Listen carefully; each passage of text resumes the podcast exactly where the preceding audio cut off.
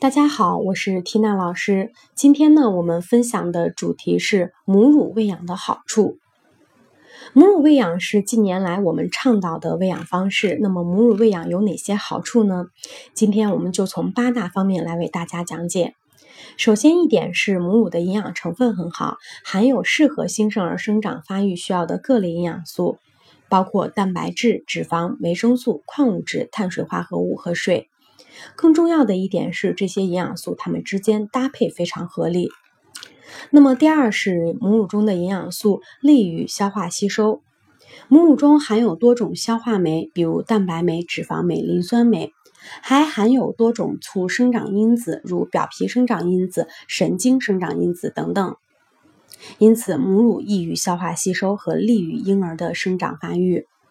我们以蛋白质来举例。母乳中的蛋白质含量虽然没有奶粉中多，但是母乳中的蛋白质它的品质很优秀，最适合婴儿。因为蛋白质由乳清蛋白和酪蛋白组成，母乳中是以乳清蛋白为主，而牛乳中是以酪蛋白为主。酪蛋白有哪些特点呢？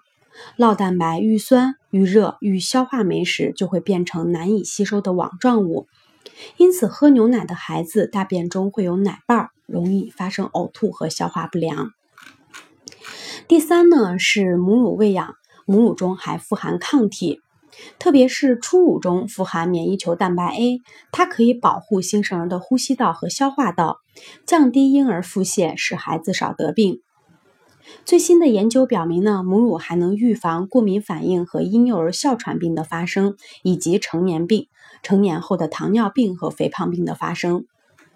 第四呢，是母乳喂养有助于提高婴儿的智力，因为母乳中富含亚油酸亚麻酸、牛酸牛磺酸、维生素 A 和 D 等等，这些物质可以促进神经系统的发育和眼发育的作用。